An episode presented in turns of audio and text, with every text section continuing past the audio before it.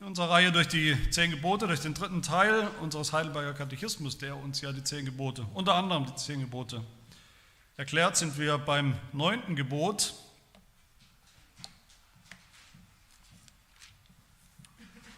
Das neunte Gebot aus Exodus 20 lautet, du sollst kein falsches Zeugnis reden gegen deinen Nächsten.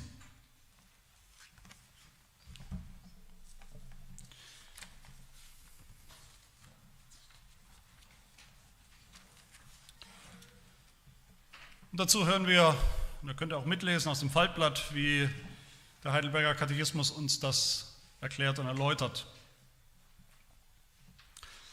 Was sagt das neunte Gebot? Dass ich gegen niemanden falsches Zeugnis ablege, niemandem seine Worte verdrehe, nicht hinter seinem Rücken rede und ihn nicht verleumde. Ich soll niemanden ungehört und leichtfertig verurteilen helfen, sondern alles Lügen und Betrügen als Werke des Teufels vermeiden, um Gottes schweren Zorn nicht auf mich zu ziehen. Vor Gericht und in allem meinem Tun soll ich die Wahrheit lieben, sie aufrichtig sagen und bekennen und meines Nächsten Ehre und guten Ruf retten und fördern, wie ich kann.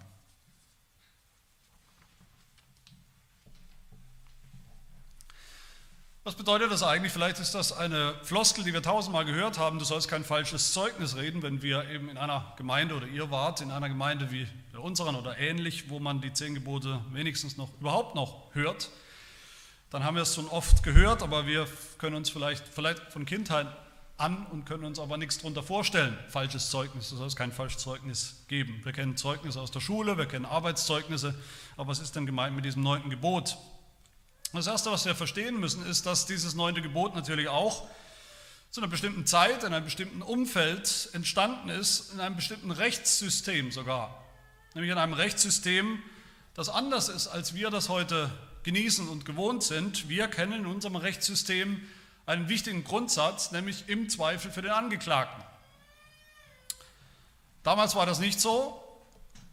Da galt nicht diese Maxime, ein Mensch ist unschuldig, zunächst unschuldig, also Unschuldsverdacht, bis seine Schuld bewiesen ist. Im Gegenteil, es war so, dass wer angeklagt wurde eines Verbrechens, der war selber dafür zuständig, Beweise zu liefern, dass er unschuldig ist. Und wer irgendetwas weiß über die Gerechtsprechung in, in, Israel, der weiß, dass es doch erstaunlich viele Verbrechen gab, auf die damals die Todesstrafe stand. Das heißt, es konnte sehr schnell sehr schief gehen im Leben. Da musste nur ein Zeuge kommen, der sagt, dass ich ihm was Böses getan habe, dass ich seinen Hund totgefahren habe oder was auch immer. Und schon war ich mit einem Bein im Gefängnis oder sogar kurz vor der Todesstrafe, weil ich es eben nicht beweisen kann, dass ich es nicht getan habe, wenn ich nicht einen Zeugen beibringen kann. Oder einer behauptet, ich hätte was mit seiner Frau gehabt und schon bin ich des Todes schuldig. Da ging es also tatsächlich ums Überleben. Und bei dem, was wir hier hören werden von Zeugnis, bei einem falschen Zeugnis, da konnte es eben sehr schnell jemandem tatsächlich das Leben kosten, damals. Ein falscher Zeuge hat eine große Macht. Er konnte, und das ist auch heute noch so, ein falscher Zeuge kann heute auch noch potenziell das Leben von einem Angeklagten zerstören. Das kann passieren. Und umgekehrt natürlich ein richtiger Zeuge, ein ehrlicher Zeuge hat auch eine große Macht. Der kann auch, konnte und kann es bis heute dazu beitragen, dass ein Angeklagter eben auch wegen einer großen Sache, Mord oder was auch immer, angeklagt ist, dass diese Sache vom Tisch genommen wird, dass er freigesprochen wird. Ich hatte jetzt noch nichts so Dramatisches, aber ich hatte auch in meinem noch nicht allzu langen Leben doch schon mehrere Situationen, wo ich nicht unbedingt vor Gericht, aber immerhin schon mal vor der Polizei angeklagt war, was Bestimmtes getan zu haben, hat es aber nicht getan und dann auch tatsächlich Zeugenaussagen da ein großes Gewicht hatten, äh, dass die Anklage fallen gelassen wurde. Zeugen haben eine große Verantwortung und auch eine große Macht, sowohl zum Guten als auch zum Bösen. Und um diese Verantwortung geht es im neunten Gebot. Die Verantwortung, man könnte sagen, um nichts weniger als das Leben des anderen durch unser Zeugnis. Eine Verantwortung für die Wahrheit. Darum geht es. Ich habe vier Punkte heute. Zuerst, was bedeutet das ganz einfach, ein falscher Zeuge zu sein? Dann, warum ist das schlimm? Und dann drittens, was hat das mit Jesus zu tun? Und viertens, wie können wir zu Zeugen, zu Zeugen der Wahrheit werden in unserem Leben? Das erste also, wir sollen keine falschen Zeugen sein, oder der Heidelberger sagt es so, dass ich gegen niemanden falsches Zeugnis gebe. Das neunte Gebot, wie gesagt, hat viel zu tun mit einer Situation vor Gericht, vor einem Richter. Muss ja nicht immer ein hauptamtlicher Richter sein, wie heute. Ähm, das betrifft uns auch. Manche von uns sind mal geladen als Zeugen vor Gericht, Zeugnis zu geben, zu belasten oder entlasten. Und da dürfen wir natürlich kein falsches Zeugnis ablegen, nicht lügen. Das ist, denke ich, das Offensichtlichste aus diesem Gebot. Aber natürlich geht es nicht nur um Gerichtsprozesse. Wir kommen vielleicht eher weniger in diese Verlegenheit. Vielleicht ein, zweimal im Leben kommt man in so eine Verlegenheit, dass man vor Gericht das austut. Manche vielleicht auch öfter. Viel häufiger auf jeden Fall sind in unserem Leben die informellen Dinge, informelle Prozesse, nichts Gerichtsprozesse. Informelle Auseinandersetzungen über die Wahrheit, Situationen, wo es darum geht, auch festzustellen, wer hat recht. Was stimmt eigentlich? Wer hat was falsch gemacht oder wer nicht? Wo zwei sich streiten und sich nicht einig werden, oder in der Schule, bei der Arbeit, auch in der Gemeinde, in der Kirche gibt es das auch, in der Politik gibt es das, in der Gesellschaft, überall eigentlich, wo Menschen aufeinandertreffen, gibt es solche Situationen, wo es um die Wahrheitsfindung geht und wo Menschen zu Zeugen werden, ob sie wollen oder nicht. Wenn wir nicht selber unmittelbar Täter oder Opfer waren in der Situation, dann haben wir vielleicht, wenn wir gefragt werden, werden wir doch involviert und haben die Gelegenheit, als Zeugen aufzutreten, Zeugnis zu geben. das sollen wir tun ohne falsches Wort, ohne Lüge natürlich. Wie gesagt, es geht um viel mehr als Gerichtsprozesse. Es geht darum, wie wir überhaupt über andere reden. Über unseren Nächsten, egal ob das unser Freund ist oder unser Feind. Warum wir über andere reden, mit welchen Motiven ob wir aufbauen wollen, einen anderen und seinen Ruf, oder zerstören wollen, ob wir ihm die Wahrheit gönnen oder nur Lüge. Und der Heidelberger entfaltet dann für uns verschiedene Aspekte von diesem neunten Gebot vom falschen Zeugnis. Der zweite Aspekt ist, der Heidelberger sagt, dass ich niemandem seine Worte verdrehe. Ich glaube, das wissen wir alle, wie das geht. Da haben wir alle wahrscheinlich Erfahrung darin, Erfahrung gesammelt. Wir haben ein Gespräch, eine Diskussion, vielleicht wird es lebhaft, ein Streitgespräch, eine Auseinandersetzung und irgendwann wollen wir gerne gewinnen. Wir wollen den Disput für uns entscheiden, gewinnen. Wir wollen als Gewinner dastehen, rhetorischer Gewinner. Und vielleicht gehen uns die Argumente aus, wie auch immer, und wir greifen dann manchmal eben zu einer Taktik. Wir lügen jetzt nicht über den anderen, was er gesagt hat. Das ist viel subtiler, diese Taktik. Wir nehmen die Worte, die der andere tatsächlich gesagt hat, vielleicht unsere Ehefrau gesagt hat, unser Ehemann oder ein Freund oder Feind. Wir bleiben ganz haarscharf an der Wahrheit. Wir benutzen die Worte, die der andere tatsächlich gesagt hat, aber wir interpretieren sie falsch, und zwar absichtlich. Wir wissen, wie es gemeint war, aber wir verdrehen es. Wir verdrehen ihm das Wort im Munde. Und wir lassen ihn absichtlich im schlechten, in einem schlechten Licht dastehen, mit der denkbar schlechtesten Interpretation von seinen Worten, verstehen absichtlich falsch, damit wir umso besser dastehen, damit den niemand mehr ernst nehmen kann, weil der hat das so gesagt und der hat das so gemeint oder die. Und dann klopfen wir uns am Ende auf die Schulter, weil wir denken, wir hätten den Streit für uns entschieden. Ich denke, das kennen wir alle, das kennen wahrscheinlich die meisten Ehepaare, solche Situationen. Geschwister kennen das auch, bei der Arbeit kennt man das auch. Und vielleicht tue ich das vor ihm oder ihr, in sein oder ihr Gesicht. Das wäre schlimm genug, aber das wäre noch die bessere Variante. Aber oft ist es sogar noch schlimmer, und das ist die dritte Form, die der Heidelberger nennt, nämlich, dass ich das hinter seinem Rücken tue. Dass ich also entweder Dinge sage, die gar nicht stimmen, über einen anderen oder seine Worte eben nehme und verdrehe zu Halbwahrheiten oder Unwahrheiten verdrehe, zum Schlechten verdrehe, ihn schlecht dastehen lasse, was schlimm genug wäre, aber dass ich das tue, eben wenn der andere, um den es geht, überhaupt nicht mal dabei ist. Also vor Dritten, mit einer bösen Absicht. Ich glaube, kein Mensch in der Geschichte der Menschheit hat sich jemals darüber beklagt, dass andere in seiner Abwesenheit über ihn gut geredet haben. Lobesworte. Aber falsch ist es immer, wenn ich über einen anderen schlecht rede, in Abwesenheit, wo er nicht Stellung nehmen kann, wo er sich nicht verteidigen kann, wo er nicht selber als sein eigener Zeuge, wenigstens als sein eigener Zeuge, auftreten kann. Falsch ist das, weil ich so einen Menschen einfach in so einer Situation einfach schlecht machen will. Manchmal hilft es, die Originalformulierung des Heidelbergers äh, anzuschauen. Manchmal sind es altertümliche Begriffe, aber manchmal hilft es. Und da steht im Original hier nicht hinterm Rücken reden, sondern da steht das altdeutsche Wort Afterreden. Sei kein Afterredner. Ich denke, wir können uns was darunter vorstellen, ohne dass ich allzu in die Tiefe gehe, was damit gemeint ist. Es ist nicht schön, auf jeden Fall. Wenn ich das tue, wenn ich hinter dem Rücken oder Hintern eines anderen rede, Dinge, die nicht stimme, stimmen, nennen wir das auch Verleumdung. Und so, nennt es der Heidelberger auch in, einem, in, dem nächsten, in der nächsten Form, dass ich niemanden verleumde, sagt der Heidelberger. Verleumdung ist immer schlecht.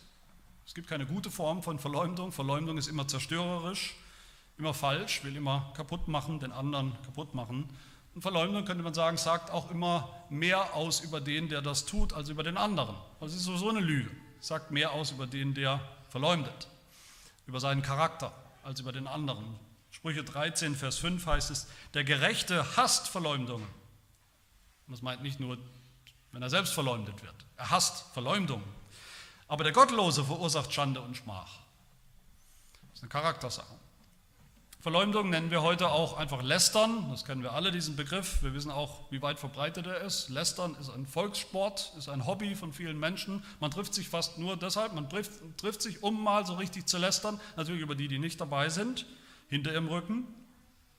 Vielleicht, wenn man es zum ersten Mal tut, hat man auch ein bisschen ein schlechtes Gefühl. Irgendwie fühlt es sich schon schlecht an. Aber irgendwann wird es zur Gewohnheit. Und dann hat man da auch keine Gewissensbisse mehr.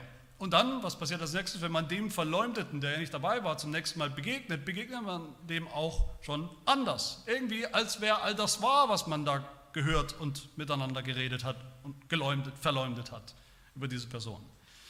Das ist die Dynamik, das ist die Kraft, äh, das ist das, was dann passiert. So nimmt dieses Beziehungsdrama, die Tragik nimmt dann ihren Lauf. Verleumdung oder üble Nachrede kann man auch sagen, Afterreden, Diffamierung, letztlich alles dasselbe. Und das macht alles kaputt. Das macht nur kaputt, ist nur zerstörerisch, ist niemals konstruktiv und niemals richtig. Aber kurz will ich doch die Frage stellen, vielleicht stellt ihr sie euch auch gerade, kann es nicht eine Situation geben, kann es nicht legitim sein, über einen anderen schlecht zu reden, hinter seinem Rücken, also wenn er nicht dabei ist, mit anderen, mit Dritten, wenn er doch wirklich schlecht ist, wenn er doch wirklich was Falsches getan hat was auch beim Namen genannt werden muss. Ist einfach falsch, das geht nicht. Wenn wir sehen, mitbekommen, wie jemand aus der Gemeinde vielleicht oder jemand außerhalb der Gemeinde etwas definitiv Falsches tut, sündigt, dann hätten wir doch recht, wenn wir das aufdecken,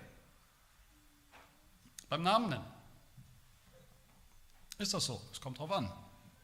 Es kommt darauf an, auf unsere Haltung und auf das Ziel. Tun wir das, um dieser Person zu schaden das kann nie richtig sein. Tun wir das, um ein Problem, ein echtes Problem aufzudecken, dann kann es unter Umständen richtig sein, wenn die Haltung stimmt. Die Bibel hat ein ganz einfaches Prinzip eigentlich hier. Wenn wir sehen, wie jemand was tut, was falsch ist, was ist dann die Adresse, wo wir darüber sprechen sollten? Mit wem wir darüber sprechen sollten? Die Adresse ist ganz einfach, das ist die betreffende Person und nicht ein Dritter, das ist die betreffende Person. Matthäus 18, wenn du siehst, wie dein Bruder sich versündigt, so geh hin und weise ihn zurecht unter vier Augen. Vier Augen sind, wenn man es mal durchrechnet, zwei Personen, nicht ein Dritter. Hörte auf dich, so hast du deinen Bruder gewonnen. Damit, wenn wir das so tun, geben wir dem Bruder, dem Gegenüber eben die Chance, das Problem aus der Welt zu schaffen, sich zu, zu verhalten dazu die nötigen Schritte zu tun, die nötig sind, Buße zu tun, wieder gut zu machen, was gut zu machen ist, bevor es seinem Ruf schadet, bevor es an die große Glocke gehängt wird. Und da in dem Wort Jesu wird auch schon die richtige Haltung deutlich, nämlich den anderen zu gewinnen. Das ist genau das Gegenteil von den anderen zu zerstören, den anderen schlecht zu machen, einfach um ihn schlecht zu machen. Und das gilt nicht, dieses Prinzip gilt nicht nur, in, das ist kein exklusives Gemeindeprinzip. Es gilt besonders natürlich unter Geschwistern in der Gemeinde, es gilt aber sonst auch ganz genauso. Natürlich, anders kann das sein, wenn, sagen wir jetzt mal zum Beispiel der Bundeskanzler. Der Bundeskanzler tut was, was nicht richtig ist, was verwerflich ist, was falsch ist. Er betrügt, er, er veruntreut Geld oder was auch immer. Oder er schreibt, er hat eine Doktorarbeit geschrieben, die er nicht geschrieben hat. Oder was auch immer für ein Beispiel. Dürfen wir da nicht drüber reden, ohne dass er dabei ist? Wäre das automatisch so ein Fall von hinter dem Rücken reden, von Afterreden? Müssten wir dann unbedingt, bevor wir das kritisch besprechen können, einen Termin machen mit dem Bundeskanzler, weil wir ja erst unter vier Augen mit ihm das besprechen müssen. Es kommt darauf an, wie und warum. Es kommt auch hier auf unsere Haltung an. Selbst der Bundeskanzler, eine öffentliche Person, jeder andere Mensch hat das Recht, dass wir nicht hinter seinem Rücken schlecht reden, um ihn schlecht zu machen. Das gilt für den Bundeskanzler genauso. Selbst mit der Wahrheit, selbst wenn das stimmt, was jemand getan hat, war falsch, selbst mit der Wahrheit können wir dem anderen schaden, wenn das die Absicht ist. Und hier gilt natürlich wie sonst auch das Wort Jesu, alles nun, was ihr wollt, dass die Leute euch tun sollen, das tut auch ihr ihnen ebenso. Der fünfte Aspekt, den der Heidelberger nennt, ich soll niemanden ungehört und leichtfertig verurteilen helfen. Niemand ungehört verurteilen oder verurteilen helfen, das ist wieder das Prinzip, zuerst mit den Betroffenen sprechen. Durch und durch ein biblisches Prinzip. Zuerst mit den Betroffenen sprechen, ob das überhaupt stimmt, wie er sich dazu verhält, seine Seite hören, ob es wirklich so war. Und leichtfertig verurteilen, leichtfertig kann ich selbst auch verurteilen, aber leichtfertig verurteilen heißt oft, dass ich sofort einem anderen, einer Meinung, einem Gerücht glauben. Vielleicht ist es ein Freund von mir. Wenn der sagt, der hat XY getan, dann wird es schon stimmen, brauche ich auch nicht mehr nachzuprüfen. Das ist leichtfertig. Wir schließen uns der Verurteilung von anderen an, vertrauen ihnen. Obwohl wir selber keine Beweise haben, obwohl es vielleicht nur ein Gerücht ist. Und damit schließen wir uns leichtfertig, damit schließen wir uns dumm auch. Das ist dumm, sich so einem Urteil anderer anzuschließen, einem falschen Zeugnis anderer anzuschließen und damit selbst mitschuldig zu werden. Auch dazu spricht Jesus in der Bergpredigt, wenn er sagt, Matthäus 7, richtet nicht, damit ihr nicht gerichtet werdet. Ein Wort von Jesu, was fast jeder kennt in unserem Land, fast jeder hat das schon mal gehört und doch wird es immer, immer wieder missverstanden. Das heißt, richtet gar nicht. Ist alles egal. Man darf nicht sagen, was richtig oder falsch ist. Man darf das Böse nicht beim Namen. Ist nicht, was Jesus meint. Wo wirklich Böses passiert ist, darf und soll und muss gerichtet werden. Die Frage ist, wie? Jesus meint hier, richtet nicht vorschnell, leichtfertig, ungehört, ohne alle Fakten zusammen zu haben. Und wenn er richtet, dann richtet so, wie ihr wollt, dass auch über euch gerichtet wird. Mit demselben bestmöglichen und fairsten Maßstab. Deshalb sagt Jesus ja weiter da in Matthäus 7, denn mit demselben Gericht, mit dem ihr richtet, also er geht doch davon aus, dass wir richten, mit demselben Gericht, mit dem ihr richtet, werdet ihr gerichtet werden. Mit demselben Maß, mit dem ihr anderen zumesst, wird auch euch zugemessen werden. Das heißt, und das ist was, was viele Menschen vergessen, diese vorschnelle Verurteilung von jemand anderem, das leichtfertige Verurteilen das ist immer ein Boomerang, der kommt immer irgendwann zurück auf uns. Entweder von anderen Menschen, die uns dann genauso behandeln, leichtfertig verurteilen, oder wie Jesus hier sagt, das ist derselbe Maßstab, mit dem wir gerichtet werden. Ich hoffe, dass so langsam so ein Gesamtbild entsteht, worum es geht im neunten, in diesem neunten Gebot. Es geht um den guten Namen des anderen, es geht um den Ruf des anderen. Wer sich erinnert, wir hatten schon mal ein Gebot, wo es um den Namen eines anderen und seinen Ruf geht, nämlich das dritte Gebot, wo es heißt, du sollst den Namen Gottes nicht missbrauchen. Da haben wir gehört, es geht darum natürlich, dass wir nicht falsche Dinge sagen über Gott, unwahre Dinge, sondern wahre Dinge. Es geht darum, dass wir Gottes Ruf, Gottes Namen schützen. Warum?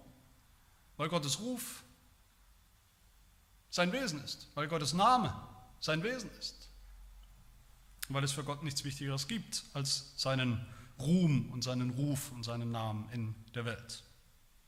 Und so ist es auch bei uns Menschen, zu einem großen Teil zumindest. Der Name, unser Name, ich meine jetzt nicht den Tauf- oder Geburtsnamen, unser Name im Sinne von Ruf, das ist eines der kostbarsten Dinge, die wir in unserem irdischen Leben haben. Materielle Dinge sind auch wichtig, deshalb haben wir auch ein Gebot, das achte Gebot. Es ist auch schlimm, wenn die uns weggenommen werden, wenn wir sie nicht haben. Ist auch, un, ist auch falsch und ungerecht. Aber das beeinträchtigt uns nicht so direkt, unmittelbar in unserer Person. Zumindest nicht immer. Wenn uns jemand was stiehlt, sind wir immer noch, wer wir sind. Ganz anders beim neunten Gebot. Das ist die besondere Brisanz bei diesem Gebot. Wenn jemand durch ein falsches Zeugnis, durch, durch Lügen, durch Verleumdung unseren Ruf beschädigt, dann ist das viel schlimmer. Und dann ist das vergleichbar mit dem Töten, mit dem sechsten Gebot. Dann ist das eigentlich eine Form des Mordes. Johannes Calvin sagt das auch so. Er sagt, wer falsch Zeugnis gegen seinen Nächsten ablegt, tötet ihn. Und das haben wir ja nicht umsonst auch noch in der deutschen Sprache. Dieses, die Sünde hinter dem neunten Gebot nennen wir auch Rufmord. Der Mord des Rufes von einer Person.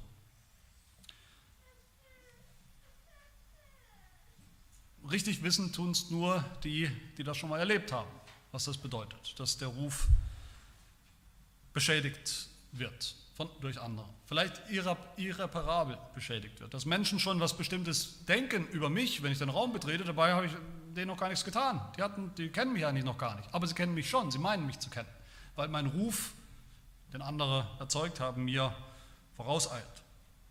Der Ruf des Menschen, unser Ruf ist sehr, sehr wichtig, ist irgendwie fast unser Leben. Calvin sagt, der gute Name ist mehr wert als alle Schätze. Und das wissen wir, in der Arbeitswelt ist das so.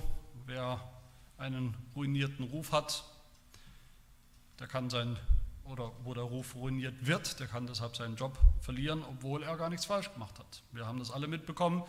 Ich will nicht generell hier an dieser Stelle urteilen gegen oder über diese MeToo-Bewegung. Da ist sicherlich vieles dran und auch aufgedeckt worden, was aufgedeckt werden muss.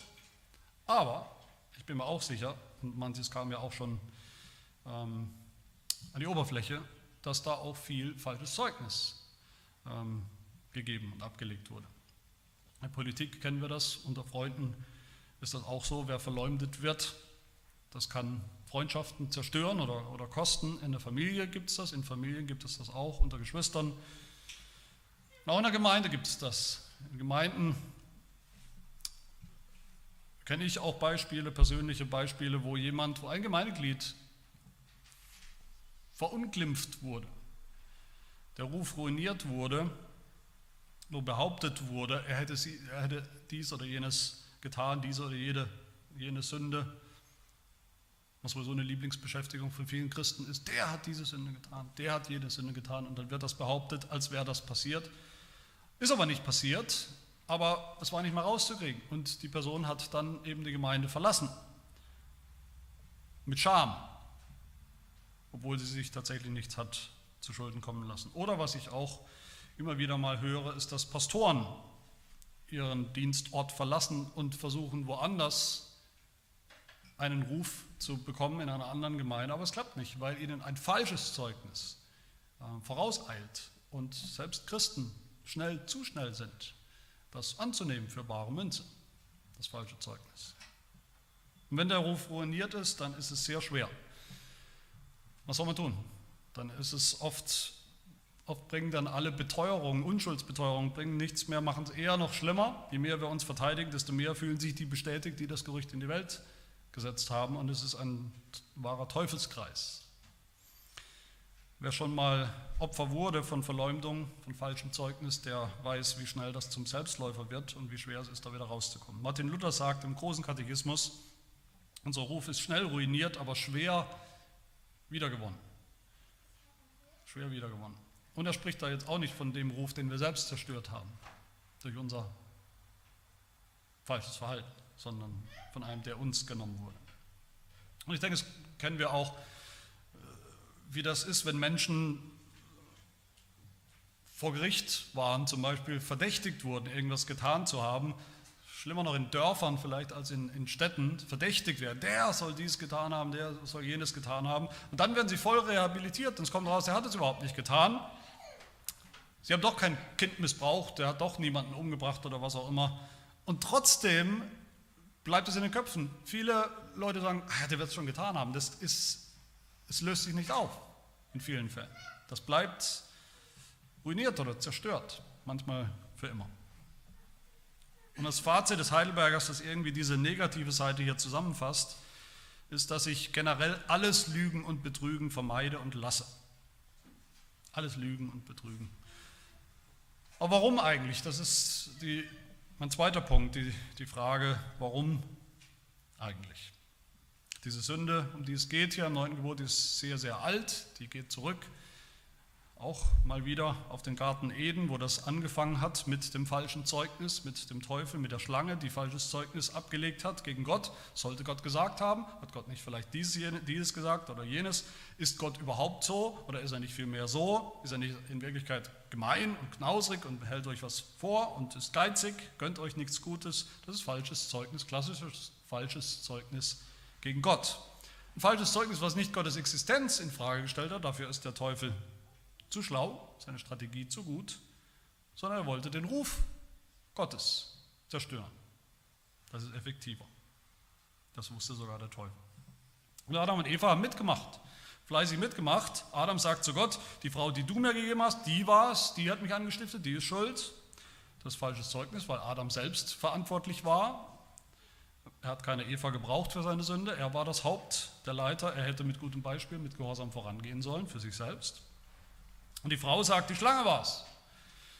Stimmt natürlich auch, aber doch nicht ganz.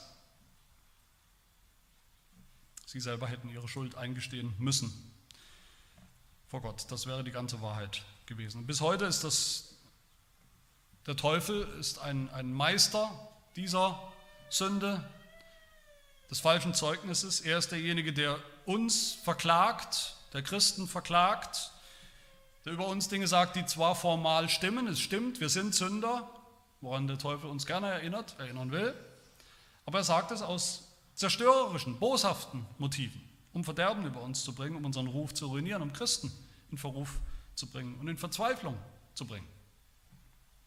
Jesus sagt in Johannes 8, der Teufel ist ein Menschenmörder von Anfang an und steht nicht in der Wahrheit, denn die Wahrheit ist nicht in ihm. Wenn er die Lüge redet, so redet er aus seinem eigenen, seinem eigenen Wesen, so ist er. Denn er ist ein Lügner und der Vater derselben, ein Meister des falschen Zeugnisses. Und wo immer wir da mitmachen, bei dieser Sünde, da machen wir, da haben wir den Teufel zum Vater, da machen wir gemeinsame Sache mit den Listen und Strategien des Teufels. Verleumden wir Gott und den Nächsten, Deshalb sagt der Heidelberger ja, dass falsches Zeugnis, Lügen und Betrügen alles Werke des Teufels sind. Instrumente des Teufels. Und ich hoffe, wir sehen auch hier, wie bei den anderen Geboten, dieses Gebot brechen wir alle. Immer wieder. Wir haben es gebrochen und wir brechen es noch. Wir haben Herzen, die das nicht nur tun, sondern sogar gerne tun. falsches Zeugnis ablegen gegen den anderen, ihn schlecht machen. Einfach so. Wie bei den anderen Geboten ist auch dieses Gebot eine Sache des Herzens, kommt aus unserem Herzen. Äh, Jesus sagt in Matthäus 15, denn aus dem Herzen kommen böse Gedanken, Mord, Ehebruch, Unzucht, Diebstahl, falsche Zeugnisse, Lästerung. Die kommen aus unserem Herzen. Calvin hat recht, denke ich, ist auch hier geht er der Wahrheit und den Motiven auf den Grund. Er sagt, so groß ist die Freude, die wir an der vergifteten Süßigkeit haben, die Fehler anderer aufzusuchen und zu entdecken. Und natürlich dann darüber zu reden. Das ist eine süße, eine vergiftete Süßigkeit. Süßer als unsere eigenen Fehler aufzudecken. Es ist leichter, kommt uns natürlicher in einem Streit Ehestreit oder wie auch immer, einem Streit unter Kindern, dem anderen das Wort im Mund zu verdrehen, als uns die Mühe zu machen, das, was er gesagt hat, im besten Licht zu interpretieren. Es macht uns mehr Freude, unserem schwarzen Herzen den anderen im schlechtesten Licht darzustellen, nicht im besten. Es ist viel leichter, über, hinter dem Rücken von einem anderen schlechter, schlecht über ihn zu reden, als uns die Mühe zu machen, mit ihm selbst zu reden und ihm zu helfen, Stellung zu beziehen und ihn zu gewinnen. Weil wir selber Sünder sind und das wissen, fühlen wir uns perverserweise besser, wenn wir jemand anderes als Sünder darstellen und bloßstellen können. Besser über uns selbst, dass wir vielleicht so ja nicht sind, so wie der andere. Calvin sagt mal an einer Stelle, dass dieses neunte Gebot, die üble Nachrede, ist eine Verkleinerungssucht. Und zwar nicht die Sucht, uns klein zu machen, sondern die Sucht, den anderen ständig kleiner zu machen. Kleiner als er ist und auf jeden Fall kleiner als wir das sind. Geringer zu machen. Geringer zu achten. Und dafür haben wir alle, erinnert uns der Katechismus, dafür haben wir alle Gottes Zorn verdient. Wir sollen alles meiden, sagt der Heidelberger, wie die Pest, meiden, um Gottes schweren Zorn nicht auf uns zu ziehen. Der Heidelberger meint ja nicht Gottes Zorn im Sinn von der ewigen Verdammnis, der Hölle. Wenn wir das tun, wenn wir dieses Gebot einmal brechen oder fünfmal brechen, dann Gottes Zorn, Verdammnis. Sondern es meint den Zorn, den echten Zorn unseres echten Vaters im Himmel, der echt zornig ist über seine Kinder, wenn sie nicht leben, wie sie leben sollten, nach seinem Gebot und seinem Willen. Weil, wenn sie nicht seinem Wesen, seinem Charakter entsprechen und widerspiegeln. Gottes Zorn über seine Kinder, die seine Kinder bleiben, aber Gottes Zorn ist eben auch da über diese Sünden und ist echt. Und damit zum dritten Punkt, nämlich Jesus Christus. Was hat das mit Jesus Christus zu tun? Zunächst mal haben wir jetzt viel gesehen, uns vielleicht auch wiederentdeckt in manchen, mancher, manchen Formen dieser Sünde. Und es scheint schwer zu sein, das anders zu machen, jemals anders zu machen. Das kostet viel Kraft und Energie, eine Kraft, die wir vielleicht auch einfach nicht haben. Wir fallen immer wieder da rein.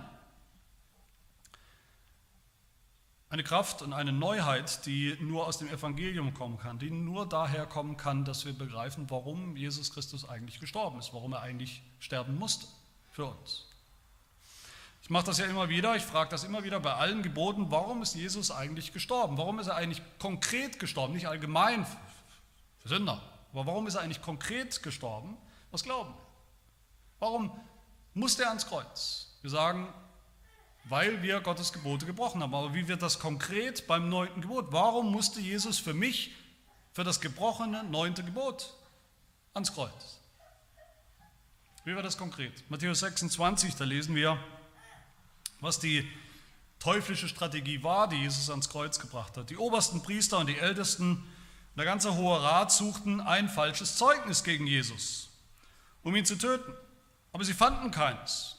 Und obgleich viele falsche Zeugen herzukamen, fanden sie doch keines.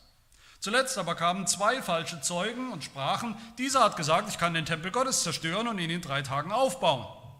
Da zerriss der hohe Priester seine Kleidung und sprach, er hat gelästert, was brauchen wir weitere Zeugen? Siehe, nun habt ihr seine Lästerung gehört. Das heißt, Jesus wurde angeklagt und wurde auch getötet aufgrund von falschem Zeugnis vom falschen Zeugnis der Juden und der Römer. Die teuflische Strategie. Sein Ruf wurde absichtlich, strategisch so zerstört, so vernichtet, dass es dann am Ende möglich war, für gute Menschen, in Anführungsstrichen gute Menschen, sogar seinen Tod zu rechtfertigen. Weil er ja so einer ist, mit so einem Ruf. Weil es nicht mehr wert war, dass die Wahrheit gesagt wird über ihn. Weil es nicht mehr wert war, am Leben zu bleiben, in ihren Augen zu seiner Lebzeit und sein ganzes Leben und selbst am Kreuz hat Jesus, hat die Welt gegen Jesus falsches Zeugnis abgelegt. Und zwar indem sie gesagt haben, in unterschiedlichen Formen, der ist doch auch nur ein Sünder wie alle anderen. Ein Mensch wie alle anderen.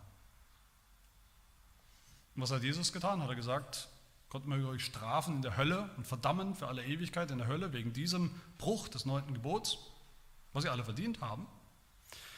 Nein, hat er nicht. Was hat Jesus gesagt am Kreuz? Er hat gesagt, Vater, vergib ihnen, denn sie wissen nicht, was sie tun. Sie wussten nicht, die Welt wusste nicht, hat nicht begriffen, dass in diesem am Kreuz, in diesem Moment, das falsche Zeugnis der Welt gegen Jesus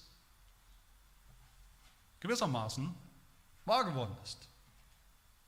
Ihr falsches Zeugnis gewissermaßen wahr geworden ist, nämlich dass Jesus gestorben ist als Sünder. Belastet mit Sünde, nicht mit der eigenen, sondern mit unserer. Inklusive der Sünde gegen das neunte Gebot, gegen Jesus Christus. Mit unserem falschen Zeugnis, dem falschen Zeugnis von Sündern. Gegen ihn, gegen Jesus, gegen Gott. Dabei war tragischerweise, gleichzeitig, ironischerweise, Jesus der einzige Mensch, der niemals falsches Zeugnis abgelegt hat, der immer die Wahrheit gesagt hat. Die Wahrheit über Gott, die Wahrheit über alle Menschen, die Wahrheit über uns als Sünder, die Vergebung brauchen, der uns heute immer noch die Wahrheit sagt, der wahres Zeugnis ablegt über uns und über Gott, den Vater im Himmel. Es ist natürlich kein Zufall, dass Jesus Christus im Neuen Testament, besonders in der Offenbarung, immer wieder genannt wird wie der treue Zeuge. Der wahrhaftige Zeuge, der treue und wahrhaftige Zeuge, Offenbarung 3. Aber nicht nur Jesus war so,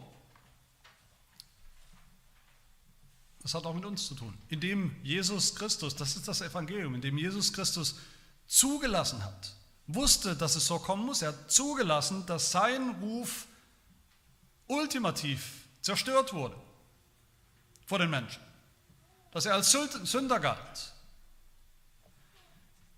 Darin hat er unseren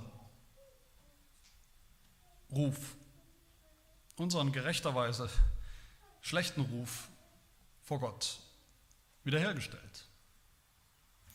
Und so hat er auch uns zu Zeugen gemacht. Durch dieses Evangelium hat er uns zu Zeugen gemacht, zu Zeugen der Wahrheit. Die die Wahrheit bezeugen, die nicht lügen über Gott, die der Welt die Wahrheit sagen, Sündern die Wahrheit sagen, persönlich die Wahrheit, nicht Lästerung, nicht üble Nachrede, sondern mit dem Ziel, sie zu gewinnen. Jesus sagt zu uns, Johannes 15, auch ihr werdet Zeugnis geben, hat er zu seinen Jüngern gesagt. Ihr werdet meine wahren Zeugen sein in Jerusalem und ganz Judäa und Samaria bis an das Ende der Erde. Das ist unser Auftrag. Das hat unmittelbar mit diesem neunten Gebot zu tun oder fließt daraus als positive Seite. Und wie sieht das aus? Das ist mein letzter Punkt. Wie sieht das aus? Eben nicht falsches Zeugnis, sondern wahre, wahre Zeugen Jesu zu sein in der Welt. Das ist der, mein letzter Gedanke oder der letzte Gedanke des Heidelbergers, die positive Seite. Gott ist ein Gott der Wahrheit, könnte man sagen. Darum geht es im neunten Gebot. Das ist das Fundament. Gott ist ein Gott der Wahrheit. Aber Gott handelt auch durch Zeugen in der Welt. Er hat uns gemacht als Zeugen, Zeugen von ihm selbst, Zeugen der Wahrheit. Durch das Evangelium sind wir Menschen geworden, jetzt andere Menschen als vorher, Menschen, die leben nach dem positiven Gehalt der zehn Gebote. In Epheser 5 sagt Paulus, denn ihr wart einst Finsternis, jetzt aber seid ihr Licht in dem Herrn, wandelt als Kinder des Lichts. Wie sieht das aus? Es gibt uns der Heidelberger hier an die Hand an, an praktischer Lehre, an Heiligung. Das Erste, was er sagt, ist, vor Gericht und in all meinem Tun soll ich die Wahrheit lieben. Das ist eine wichtige Formulierung, die Wahrheit lieben, bevor wir die Wahrheit sagen, bezeugen, müssen wir sie zunächst mal lieben. Das ist eine, lieben ist eine Haltung, ist eine Herzenshaltung. 1. Korinther 13, das, das sogenannte hohe Lied der Liebe, das eine Beschreibung ist von der christlichen Liebe, von der Liebe, auch unserer Liebe zu Gott. Da heißt es, die, Liebe freut sich nicht an der Ungerechtigkeit, sie freut sich aber an der Wahrheit. Das ist Liebe. Eine Liebe zur Wahrheit. Und warum? Weil Wahrheit Gott reflektiert. Weil er uns die Wahrheit gesagt hat, Gott hat uns die Wahrheit gesagt im Gesetz und Evangelium und er hat uns befreit zur Wahrheit. Die Wahrheit lieben ist der erste Schritt, zu lieben als kostbares Gut. Nicht nur mit Worten, sondern auch mit den Taten, mit unseren Taten. Und dann zweitens sagt der Heidelberger, wir sollen sie, die, wir sollen die Wahrheit aufrichtig sagen und bekennen. Die Wahrheit sagen ist eine logische Folge des Evangeliums, sollte das sein. Das Evangelium befreit uns zur Wahrheit und auch die Wahrheit zu sagen. Paulus sagt in Epheser 4, ihr habt den alten Menschen abgelegt, den neuen angezogen. Ihr werdet erneuert, ihr werdet erneuert in der Heiligung. Und dann, Vers 25, darum legt die Lüge ab und redet die Wahrheit, jeder mit seinem Nächsten, denn wir sind untereinander Glieder. Das ist eine, ein Ausschluss des Evangeliums. Und wenn wir begreifen, wer durch das Evangelium, wer unsere Brüder und Schwestern, unsere Geschwister sind, dass es undenkbar ist für uns zu lügen, zu betrügen, zu verleumden, die Unwahrheit zu sagen. Und dann die Wahrheit bekennen, sagt der Heidelberger. Die Wahrheit sagen und sie bekennen. Das neunte Gebot, könnte man sagen, ist so im, im, positivsten Sinn, im positiven Sinn, ein Aufruf zum christlichen Bekenntnis, seiner ganzen Bandbreite, zum christlichen Bekenntnis, dem Glaubensbekenntnis. In der Kirche, aber auch außerhalb, überall, wo wir sind. Die Wahrheit bekennen. Ich würde sagen, ein echtes, ein aufrichtiges, von Herzen kommendes Glaubensbekenntnis vor Gott und der Welt, das ist eigentlich das Ziel, das ist die positive Gegenseite, das ist die positive Erfüllung von diesem neunten Gebot, das ist die Stoßrichtung, das, was Gott will. Das ist der, die wichtigste, die radikalste Art, die Wahrheit zu sagen, sie zu bekennen vor Gott und den Menschen der Welt. Und das Letzte, was der Heidelberger sagt, auf dieser positiven Seite. Ich soll meines Nächsten Ehre und guten Ruf retten und fördern, wie ich kann.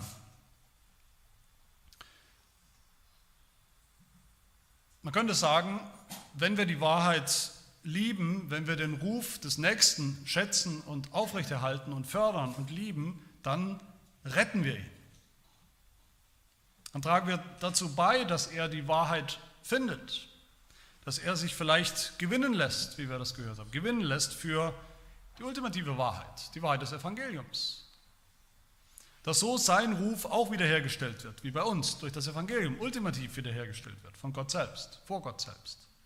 Und er gerettet wird, was doch in unserem Umgang mit dem Nächsten, mit dem Ungläubigen, sowieso immer unser Ziel sein sollte, dass, wenn möglich, er gewonnen wird. Was sind solche Menschen sein? Menschen der Wahrheit, Zeugen der Wahrheit. Besonders wir als Christen, die Gemeinde ist doch, wie Paulus sagt in 1 Timotheus 3, die Grundfeste der Wahrheit. Die Gemeinde ist, ist, ist die, die Bastion, der, der letzte Rückzugsort der Wahrheit in dieser Welt voller Lügen und Betrug. Deshalb lasst uns Gott geben, was wir ihm schulden, lasst uns der Welt, dem Nächsten geben, was wir ihnen schulden, nämlich die Wahrheit. Dass wir durch und durch Zeugen der Wahrheit sind und auch bleiben. Wenn wir das tun, dann hat das eine Zeugniskraft, eine Bekenntniskraft und Zeugniskraft auch weit über die Gemeinde hinaus. Möge Gott das schenken durch die Art und Weise, wie wir dieses Gebot umsetzen. Nicht nur das, was wir vermeiden und nicht mehr tun, sondern das, was wir tun als seine Kinder. Amen. Wir beten. Herr unser Gott, hilf uns, dass wir den Nächsten, unseren Nächsten, wer immer es gerade sein mag, den, den du uns in den Weg stellst, dass wir ihn höher achten als uns selbst, dass wir seinen Ruf, sein Leben mehr schätzen selbst als unser eigenes. Weil wir wissen, so hast du, so hat Jesus Christus unseren Ruf, unser Leben höher geachtet als sein eigenes. Hilf uns, dass wir Unseren Nächsten lieben wir uns selbst, indem wir kein falsches Zeugnis gegen ihn ablegen. Und auch nicht tolerieren, dass es andere tun, sondern seinen Ruf schützen, so, wie, so gut wir können. Und ehren seinen Ruf wie sein eigenes Leben. So wie wir es auch uns von anderen wünschen und erwarten. Hilft, dass wir so deutlich werden in der Welt, sichtbar werden in der Welt als Kontrastgesellschaft, als deine Gemeinde, dein Volk, als Christen, die eben anders leben als der Rest der Welt, die deine Gebote mit Füßen treten. Ja, das schenke uns und wirke in uns, je länger, je mehr durch deinen Geist. Das bitten wir in Jesu Namen. Amen.